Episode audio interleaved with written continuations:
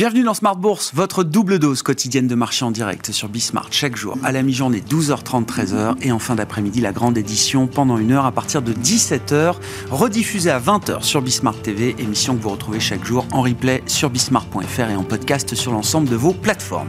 Au sommaire de cette euh, édition de la mi-journée, l'idée d'une accalmie euh, bancaire, ça n'est pas encore une euh, véritable affirmation, ça reste pour pour l'instant une question en suspens. On le voit encore avec la séance du jour, on a du mal à voir un, rebond d'ampleur quand même sur le secteur bancaire. Hier était une séance euh, d'apaisement. Le début de séance ce matin était euh, dans le, sillage de ce qu'on a pu observer hier, mais on voit quand même le, rebond qui est en train de s'affaiblir à mi-parcours avec un, secteur bancaire qui a euh, réduit là aussi ses gains après avoir bondi d'un peu plus de 1, 1,5% en début de séance en Europe. Le stress global retombe quand même un petit peu. On a vu l'indice de volatilité action sur le marché américain américain qui retombait à 20, alors qu'on l'a vu euh, plus proche de 30 peut-être ces euh, derniers jours, au moment du stress bancaire qui nous accompagne depuis euh, bientôt trois semaines. Maintenant, nous reviendrons bien sûr sur la situation des marchés actions en cette dernière semaine du mois de mars, qui viendra clôturer également le premier trimestre, bien sûr, de l'année 2023, une fin de trimestre bien différente du début de cette année 2023, avec notamment un mois de mars qui aura été un mois de sous-performance pour les actions européennes par rapport aux actions américaines. C'est la première fois depuis plusieurs mois qu'on observe ce phénomène de sous-performance de l'Europe, pour la première fois précisément depuis le mois d'octobre dernier 2022. Dans ce contexte, nous évoquerons euh, euh, une ou des stratégies actions euh, pour la suite dans un contexte où l'incertitude reste très très élevée. Bertrand Puif nous accompagnera pendant cette demi-heure, gérant action internationale chez Fidelity. Et puis dans une seconde, nous ferons le point sur le thème du commerce mondial après que 2022 aura été une année de contraction en volume du commerce mondial suite aux années euh, Covid 2020 et 2021. Sébastien Dru qui sera avec nous dans une seconde par téléphone, responsable de la stratégie et de la recherche économique de CPR Asset Management.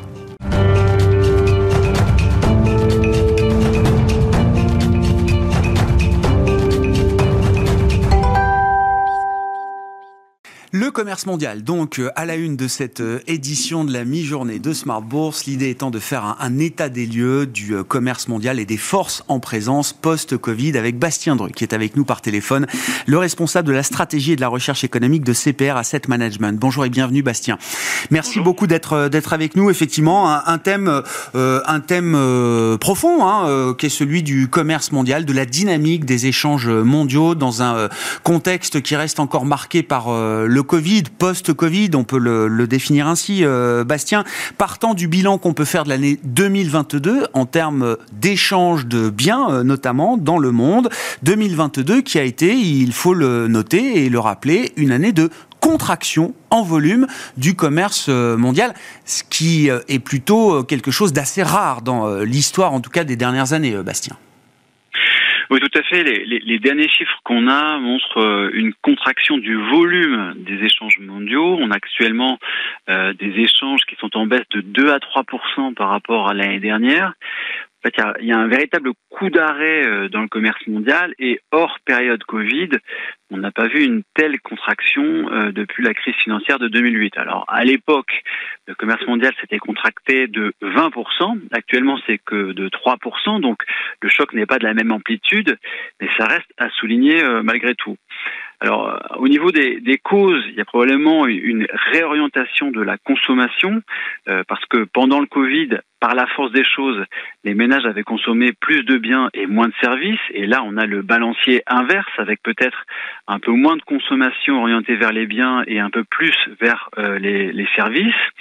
Et une autre cause possible, c'est euh, tout simplement un possible affaiblissement de la demande suite au choc monétaire, parce que après tout, euh, la Fed a remonté ses taux directeurs de 475 points de base, la BCE de 350 points de base, et ça a forcément un impact sur la demande des ménages qui euh, va commencer, qui commence à se voir et qui va être de, de plus en plus fort. En tout cas, ce qu'on observe, par exemple aux États-Unis, c'est une forte baisse. Pour être très concret, c'est une forte baisse du nombre de conteneurs qui arrivent par bateau Et actuellement, si on prend les ports de Los Angeles et de Long Beach, hein, qui sont les deux plus grands ports euh, américains, on a une baisse de 35% sur l'année euh, du nombre de conteneurs euh, déchargés dans ces deux ports. On voit aussi un, très net ralentissement du, fret ferroviaire aux États-Unis. Ça c'est pour les causes, mais si on s'intéresse aux, conséquences, on peut surtout penser à l'inflation parce qu'au pire de la crise Covid, euh, le, coût du fret maritime avait été multiplié par plus de 10 euh, et ça a clairement été l'un des facteurs qui a exacerbé euh, l'inflation élevée dans les pays développés. Il y avait eu notamment des études du FMI qui avaient démontré ça, qui avaient montré que la hausse du coût du fret ferroviaire, du fret maritime, pardon, avait conduit à une inflation supplémentaire de plusieurs points de pourcentage. Donc c'est quand même un, élément qui a été important dans cette flambée l'inflation qu'on a pu voir dans, les pays développés. Et maintenant, on a un coût du fret maritime qui est justement revenu à à peu près son niveau d'avant la crise Covid, à peu près son niveau, disons, de, de, de 2019. Et on peut penser que ça va contribuer à davantage de désinflation. Et donc, c'est un facteur qui est évidemment suivi de très très près par les banques centrales. Ouais. On, va même peut-être parler de, déflation sur le prix de certains biens euh, de transport euh, ou de biens manufacturés à un certain stade, euh, Bastien? Ben euh, la très très forte baisse euh, du, du prix euh, du fret maritime, oui, ça va, ça, ça, ça va faire baisser effectivement le, le, prix de certains biens. Donc ça, il y a une partie qui va provenir effectivement des coûts de transport qui vont être un petit peu plus faibles que ce qu'on a pu voir sur 2021 et sur 2022.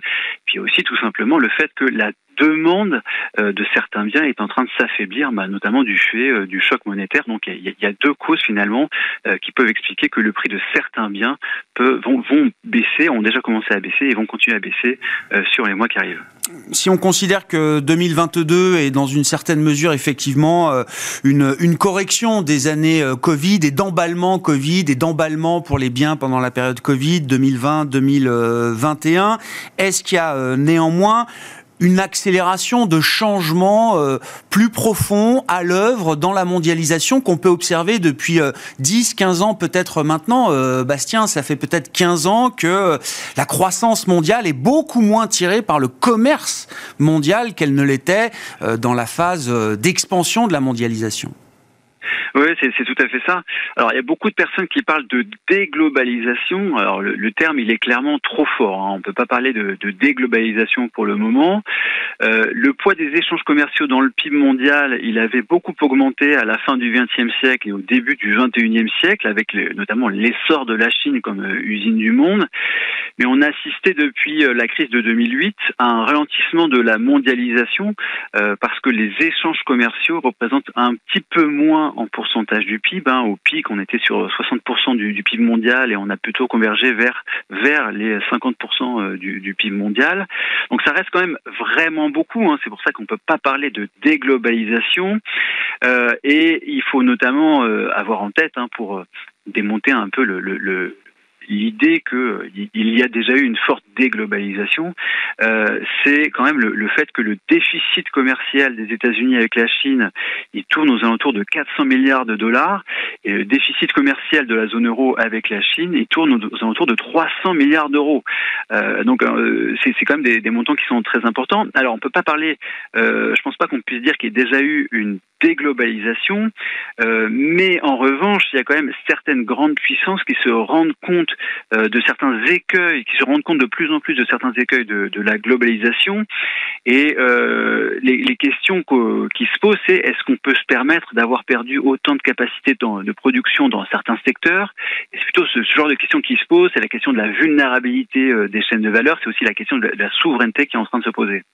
Qu'est-ce qu'on peut dire justement à ce sujet d'une zone économique comme l'Europe qui est euh, historiquement une zone économique très ouverte sur le monde, qui n'a pas d'ailleurs euh, peut-être euh, profité autant que ce qu'on aurait pu imaginer du, phénomène de mondialisation et d'accélération de la mondialisation, qui a été très profitable pour, pour la Chine, par exemple. Bastien, comment est-ce que l'Europe subit aujourd'hui ce, phénomène et quelle réaction est-ce que ça appelle du point de vue de la stratégie économique et politique de la zone européenne? Alors, en ce qui concerne l'Europe, il y a vraiment beaucoup, beaucoup de choses qui ont changé sur le plan commercial ces trois dernières années. la, zone euro est passée d'un excédent commercial qui tournait aux alentours de 200 milliards d'euros environ, on va dire de 2015 jusqu'à à peu près 2021, donc un excédent commercial qui était quand même très élevé, et on est passé à un déficit commercial maintenant qui est aux alentours de 300 milliards d'euros. On passe quand même d'un excédent de 200 milliards à un déficit de 300 milliards, donc vraiment il y a un changement qui est extrêmement fort en ce qui concerne l'Europe. Évidemment, la crise énergétique la flambée des prix du gaz, euh, mais pas seulement du gaz, il y avait, aussi le, pétrole, il y avait aussi euh, le, charbon. Bah, tout ça, ça a fait euh, exploser les, importations énergétiques de, l'Europe. Et là, bah, ça met clairement à nu la dépendance énergétique du continent européen, qui est sans doute l'une des, plus fortes du monde. Et ça montre vraiment le besoin d'accélérer la, transition énergétique parce que il y a une dépendance qui est, vraiment beaucoup trop forte sur ce Il y a aussi euh, le fort creusement du déficit avec la Chine, hein, qu'on a déjà évoqué tout à l'heure, mais qui a très fortement augmenté sur les deux, trois dernières années. Ça, ça, révèle finalement des dépendances dans d'autres secteurs, comme sur un certain nombre de biens de consommation. Et puis, euh, il y a aussi, euh, on peut faire un petit zoom sur le, secteur automobile, parce qu'il y a eu un, vrai euh, affaiblissement du secteur automobile, notamment en Allemagne. en Allemagne, en 2022, il y avait 26% de voitures produites en moins par rapport à 2019, donc 26% de voitures produites en moins, c'est euh, vraiment une très forte baisse de la production euh, automobile, et ça se traduit euh, bah, tout à fait logiquement par un excédent commercial qui est beaucoup moins fort pour les voitures, et ça c'est quand même largement à cause de la pénurie de, semi-conducteurs, donc le secteur automobile européen a vraiment pâti de cette pénurie de, de semi-conducteurs, et ça ça démontre encore le besoin de renforcer l'autonomie stratégique de l'Europe Europe, euh, notamment euh, là on a pu voir sur les derniers jours le fait qu'il y avait la confirmation euh, du, fait qu'on s'oriente vers quasiment 100% de, de, de, de voitures électriques en Europe à l'horizon 2035. Mais pour ça, il va falloir bah, développer, finalement renforcer la, sécurité des approvisionnements de, certaines matières premières critiques qui sont nécessaires notamment à, produire bah, des batteries notamment. On peut penser au lithium par exemple au, cobalt ou à, d'autres matières premières. Vraiment là-dessus que l'Europe doit travailler et d'ailleurs est en train de travailler euh, actuellement pour essayer justement bah, de renforcer son autonomie stratégique. On parle d'un changement de modèle économique euh, pour euh, l'Europe, Bastien, et donc forcément pour l'Allemagne, le poids lourd, le pays le plus mercantile, mercantiliste peut-être même d'Europe. Est-ce qu'on a déjà un cap, une vision dans un pays comme l'Allemagne de ce que sera le modèle économique de demain? En tout cas, euh, là, ce qu'on a pu voir, c'est que vraisemblablement l'un des grands pays européens qui a le plus pâti de la crise énergétique en 2022, euh, c'est l'Allemagne, hein, euh, très clairement, avec des coûts de l'énergie qui ont très fortement augmenté. Et là, ce qu'on a pu voir, et ça ressemble quand même à un changement de mentalité, c'est vraiment euh, la, prise de conscience au, au, niveau du gouvernement allemand qu'il fallait vraiment essayer de remédier euh, à ces dépendances euh, énergétiques, mais pas seulement, hein, ça, ça, concerne aussi d'autres matières premières. et là, vraiment, on, sent bien qu'il est en train de se passer des choses en Allemagne de, ce point de vue-là qui permettent bah, à l'Europe d'évoluer de façon plus large. Tiens, merci pour cette, euh, cette analyse et cette euh, plongée dans euh, le thème du commerce mondial post-Covid. Bastien Dru qui est avec nous par téléphone, responsable de la stratégie et de la recherche économique de CPR Asset Management.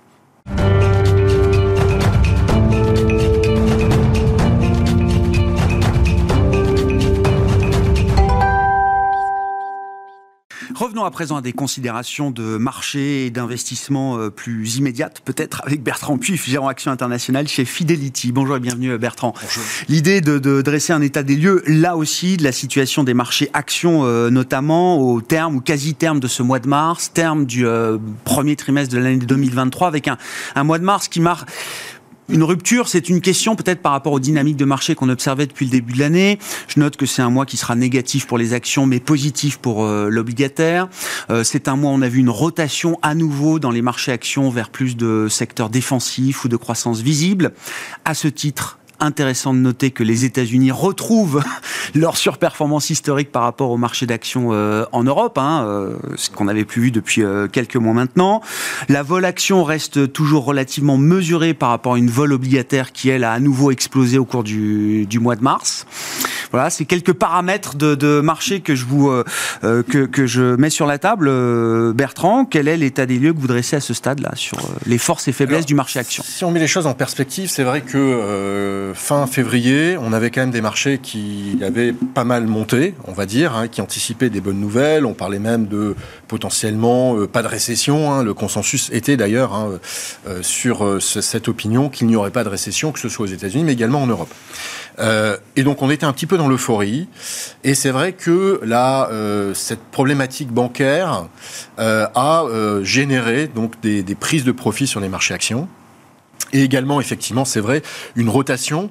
Euh, alors, c'est vrai que la, value hein, sur les 18 derniers mois avait quand même euh, fortement rebondi. Donc là, ça a été aussi l'occasion de prendre des profits sur ce rebond.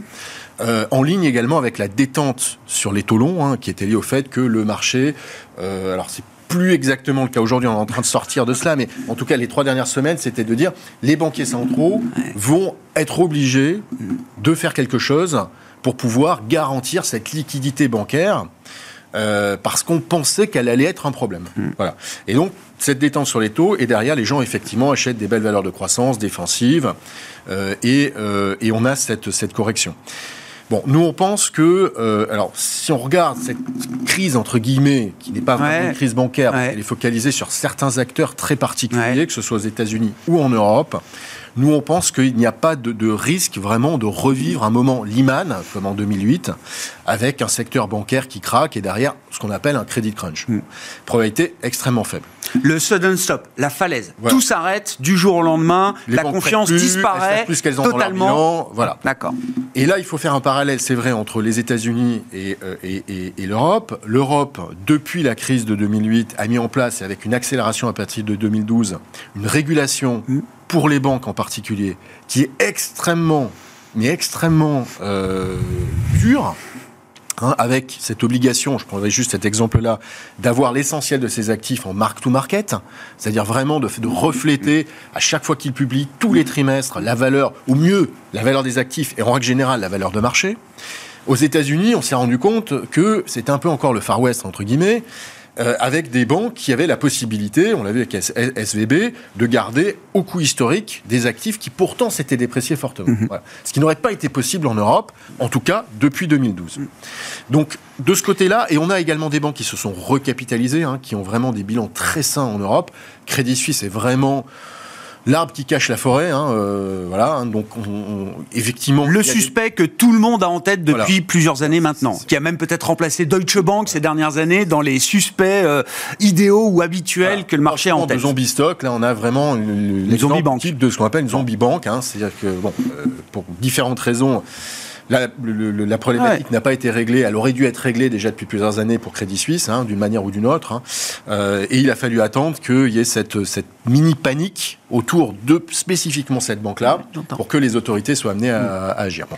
Épiphénomène, de notre point de vue, on voit que le stress, depuis quelques séances, notamment sur le secteur bancaire, est en train un petit peu de, de retomber. Donc ça, c'est plutôt positif euh, pour tout le monde, hein, pas que pour les banques, pour l'économie en général bien sûr. Mais voilà, donc aujourd'hui, les banques, dans leur valorisation, elles price une récession quand même, hein, ce qui n'est pas le cas du marché. Et donc là, on a aussi des, notions contradictoires. Hmm. sur le secteur bancaire spécifiquement, euh, Bertrand, donc je comprends, euh, on écarte le scénario d'un moment euh, Lehman. Néanmoins, il y a quand même la question de la rentabilité et du modèle économique des banques dans un monde différent aujourd'hui. Que les banques soient solides, c'est une chose. Qu'elles aient les liquidités, euh, les ratios de liquidité et de solvabilité nécessaires pour encaisser les chocs, c'est une chose. Quid de la rentabilité quand même du modèle bancaire dans un monde où la liquidité n'a plus le même prix euh, aujourd'hui, dans un monde où effectivement les dépôts bancaires étaient peut-être sous-rémunérés par rapport à ce que le marché euh, offrait? Il y a une forme de révélation de ce point de vue-là de la part des déposants qui ont compris que les dépôts, la rémunération qu'on leur offrait sur un compte bancaire n'était pas à la hauteur de ce qu'ils pouvaient trouver sur le marché sur des produits monétaires. Etc., etc. Ça, ça change quand même pas mal de choses et pas mal de paramètres de rentabilité pour le secteur bancaire dans un horizon de temps qui peut, euh, qui peut être long euh, d'une certaine manière. Alors, la, la, la, la, pontification de la courbe des taux, qui est à un moment donné inéluctable, euh, devrait permettre au secteur bancaire de retrouver des fondamentaux sains. On rappelle qu'une banque fait de la mm. transformation, donc elle a besoin d'avoir effectivement cette courbe euh, des taux euh, pontifiée. Donc euh, ça, nous, c'est notre scénario. Donc à partir de là, on pense que les banques vont pouvoir avoir des rentabilités tout à fait correctes dans les années à venir, quand on aura effectivement digéré cette phase de remontée des taux courts, qui à un moment donné va se stabiliser. Hein. On voit mm-hmm. maintenant que le, le, pas de la Fed, c'est plus 50 points de base, c'est 25, et que on anticipe le fameux pivot euh, d'ici la fin de l'année, début d'année prochaine, en fonction effectivement donc, du marché de l'emploi américain. Et à partir de là, on pense que ça va permettre à la fois donc d'anticiper de, une sortie sans doute de récession qu'on aura eu entre temps, avec donc les taux longs qui vont se mettre à monter, anticipant donc cette reprise économique mm-hmm. euh, voilà, portée par la Banque centrale ou les banques centrales en fonction de ce que fera la Banque centrale européenne, ce qui est plus compliqué. Donc, de ce fait-là, on devrait avoir un environnement plus favorable pour les banques et qui devrait se tenir pendant plusieurs années. Hein. Puisqu'on a eu vraiment quand même une succession sur les euh, dix dernières années donc d'aberrations entre guillemets économiques avec des taux longs qui étaient arrivés même en étant négatifs, des taux réels qui ont été négatifs pendant longtemps, et tout ça a été lié hein, à des crises très spécifiques qui ont été gérées avec le bazooka euh, par les banques centrales. Bon, on sort de là, et c'est vrai qu'on n'a plus l'habitude de voir des banques centrales agir un peu de manière normative, ne pas s'emballer, ne pas dire on garantit tous les dépôts de toutes les banques, parce que c'est pas forcément le besoin. Et ce sera un mauvais signal aussi. Donc c'est vrai qu'il faut réapprendre, en fait, la normalité économique qu'on n'a plus depuis dix ans, parce qu'on a eu des crises à partir de Lehman, et puis la 2012 aussi la crise de la zone euro, hein, la, la, crise de la dette souveraine. Euh, qui ont été vraiment très spécifiques. Mais pour plusieurs raisons, et déjà la première d'entre elles étant euh, la persistance quand même de pression euh, inflationniste, il faut imaginer que les banques centrales résisteront le, le plus loin possible à l'idée de paniquer d'une certaine manière. Voilà, je pense que la lecture elle est plus favorable. c'est oui, oui, bien sûr. Vraiment, elles pensaient qu'il pouvait y avoir un crédit crunch à un tel niveau que ça déstabilise l'économie. Évidemment, elles n'auraient pas tenu le discours qu'elles ont tenu la semaine dernière en disant, voilà, nous, notre préoccupation aujourd'hui, c'est l'inflation. On a en tête effectivement cette problématique de liquidité, encore une fois, sur des acteurs ciblés et on fera ce qu'il faut, mais on n'en est pas quelque chose de systémique. Hmm. Donc c'est plutôt un signal positif. ça veut dire aussi que voilà, l'inflation est toujours là. Ah et il ne faut pas occulter la vraie problématique qui est l'inflation.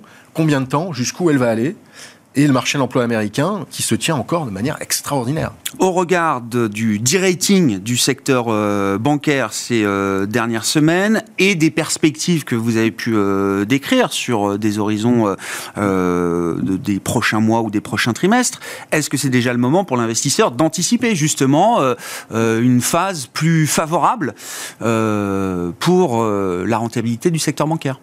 Voilà, tout à fait. Je veux dire, aujourd'hui, alors, encore une fois, il faut regarder les, celles qui ont des banques plus ou moins solides pour qu'elles ne soient pas attaquées. Même encore une fois, si on pense que même ah celles qui n'ont pas les banques les, les, plus solides n'ont pas de risque de s'effondrer, mais il y a une spéculation qui peut se jeter sur le titre, et on l'a vu sur une grande banque allemande, mm. envoyer le titre 20% plus bas. Bon.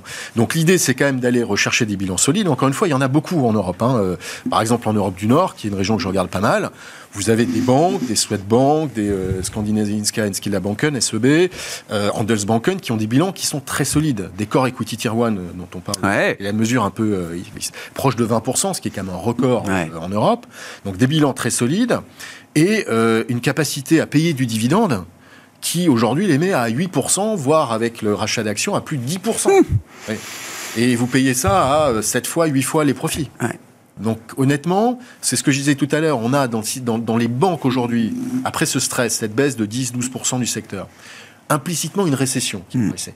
Mais dans le marché, quand on exclut les banques, et puis également donc l'énergie ou l'automobile, qui sont des secteurs très cycliques, on a un marché qui est encore à 15 fois. donc il ne price pas une récession. Donc il y a quelque chose qui n'est pas cohérent. Mais en tout cas, quand on investit dans les banques, comme dans l'énergie, comme dans l'automobile, on a déjà des valorisations qui sont tellement au tapis que soit il y a une récession, et bon, c'est déjà dans les cours, donc on va commencer à regarder au-delà et dire, voilà, c'est les premiers titres qui vont se mettre à rebondir parce qu'on va regarder au-delà. Ou alors, effectivement, il euh, n'y a, euh, a, pas de récession, et puis euh, ben, les, gens se mettent aussi à dire, ah, bah, qu'est-ce qui a bien marché, qu'est-ce qui n'a pas marché, ça, ça n'a pas marché. Il y a un rattrapage, voilà. Donc, pour nous, le, profil de risque potentiel de rebond de ces secteurs-là, et en particulier effectivement des financières au sein des financières, les banques, aujourd'hui en Europe, est très important. Hmm on a plutôt envie toujours d'être donc euh, value dans les stratégies que vous pilotez, euh, j'imagine, euh, Bertrand. Même si effectivement, et vous l'avez dit en introduction, le risque de récession, en tout cas l'horizon d'une récession, est finalement beaucoup plus proche peut-être que ce qu'on imaginait il y, a, quelques mois. Reste la question quand même de l'ampleur et de la profondeur aussi de cette récession, avec toujours un stress bancaire qui peut toujours devenir euh, moins contrôlé que ce qu'on peut imaginer ou espérer. Opportuniste, il mm. faut vraiment euh, être stock picker au jour le jour, aller chercher les opportunités. Euh, alors évidemment, je veux dire pas faire du trading au jour le jour. Non, non. Vraiment, on a on a dans des listes de suivi hein, de, des sociétés qui nous intéressent, qui ont des fondamentaux solides, qui sont déjà pas chers, et on se dit que dans vu les événements un peu extrêmes qu'on a et la réaction importante avec ces pics de volatilité qu'on mm. peut avoir, on peut trouver des titres à un moment donné qui baissent très fortement euh, un ou deux jours et qui euh, étaient déjà intéressants et qui deviennent encore plus intéressants. Donc, et ça, si vous voulez, ce discours-là, on l'avait pas forcément il y a deux ou trois ans. Où vraiment, il fallait se dire, oh là là, cette société a 30 fois, c'est vrai que son concurrent est à 35, est-ce que potentiellement, elle peut aller aller chercher ces 35 Non, là, vraiment, on peut aller, on, on a vraiment ce qu'on appelle, on a de la deep value, donc euh, déjà la value est nouveau intéressante parce qu'on a cette problématique, cette euh, configuration sur les taux longs. Mais en plus au sein de la value, on a des choses qui sont vraiment très très peu chères et pas de la value trap, hmm. pas des choses qui structurellement sont en déclin. Et donc c'est pour cela que pour répondre à votre question, je pense qu'aujourd'hui il est intéressant de regarder la value cyclique. La value cyclique, donc on parlait de l'auto aussi, hein, il n'y a pas que les bancaires, euh, l'auto, l'énergie aussi. Hein, l'énergie aujourd'hui, le prix du, du, du, Brent price plutôt un, un fort ralentissement mondial. Hein, ce qui n'est pas forcément notre scénario, euh, notamment donc, quand on sait que la Chine va plutôt être entre 5,5 et 6% de croissance du PIB. Hein, donc, euh, bon, là. Euh, donc, voilà, donc la value cyclique, aujourd'hui, par rapport à la value défensive, qui a plutôt mieux marché en relatif sur les dernières semaines, derniers mois, est plutôt ce qu'on plébiscite. Et encore une fois, cette récession, nous, on ne pense pas que ce soit une récession de bilan, ce qui serait effectivement une très mauvaise nouvelle pour l'ensemble du marché, oui. y compris pour la value, hein, oui. tout baisserait. On pense que c'est plutôt une récession cyclique, classique. J'entends. Voilà. Et à partir de là, bon, le, le, marché ouais, travail d'aller chercher les titres qui déjà anticipent, voilà, qui, on a déjà dans les cours cette récession par rapport à d'autres où c'est pas du tout dans les cours l'idée que ça peut être juste une récession normale. Non, mais parce que c'est vrai que tous les référentiels qu'on a en, matière de stress financier, euh, de crash économique, ces dernières années, ce sont des référentiels qui sont, euh, enfin, je veux dire, euh, historiquement, dans les statistiques, qui sont des, des points assez, assez écartés de la moyenne. Mais voilà, on peut avoir aussi une forme de récession normale voilà. qui euh, n'empêcherait pas justement l'investissement dans des compartiments euh, cycliques du marché. Et, juste pour illustrer ce, propos-là, on n'a jamais eu dans l'histoire un écart de valorisation aussi important entre les 10% des titres les plus chers et les 10% des titres les moins chers. On peut regarder les courbes sur 30-40 ans. on est au plus haut. Donc il y a cette vraie dichotomie et parce que les gens sont allés chercher des défensives, et puis on a vu ce réflexe hein, de Pavlov il y a encore euh, ah sur les dernières semaines. Hein. Et aussi, c'est pour ça aussi qu'on est allé aux États-Unis et on a laissé les taux baissent, la récession arrive, on va acheter des belles valeurs de croissance américaine, de la technologie. Bon, en plus, ça avait baissé un petit peu, donc paf. On Ça, vous dites, c'est un mauvais pari pour euh, le prochain cycle. C'est un très mauvais pari pour le prochain cycle. Hmm. Je pense que les portefeuilles sont encore euh, globalement très très investis sur ces secteurs-là et qu'il va y avoir un désinvestissement qui, euh, et là c'est la question, est-ce qu'il va être rapide, brutal, très agressif, très brutal et les titres vont baisser fortement. Mm-hmm. euh, Voilà, un titre comme Tesla qui avait baissé de 60% l'année dernière a repris 40 ou 50%. Euh, voilà, il y a des choses qui se sont passées quand même un peu structurelles. Hein, Merci beaucoup pour cet éclairage, euh, Bertrand, de fin de mois et de fin de trimestre. Hein. Cette semaine marquera effectivement la fin du mois de mars et la fin de ce premier trimestre 2023. Bertrand Puif qui est avec nous euh, en plateau pendant cette demi-heure d'émission, gérant action internationale chez Fidelity. Voilà pour euh, Smart Bourse à la mi-journée. Pas d'émission en direct exceptionnellement ce soir. Nous vous proposons un best-of, les meilleurs moments à suivre à partir de 17h et nous nous retrouvons demain en direct bien sûr à 12h30 sur Bismart.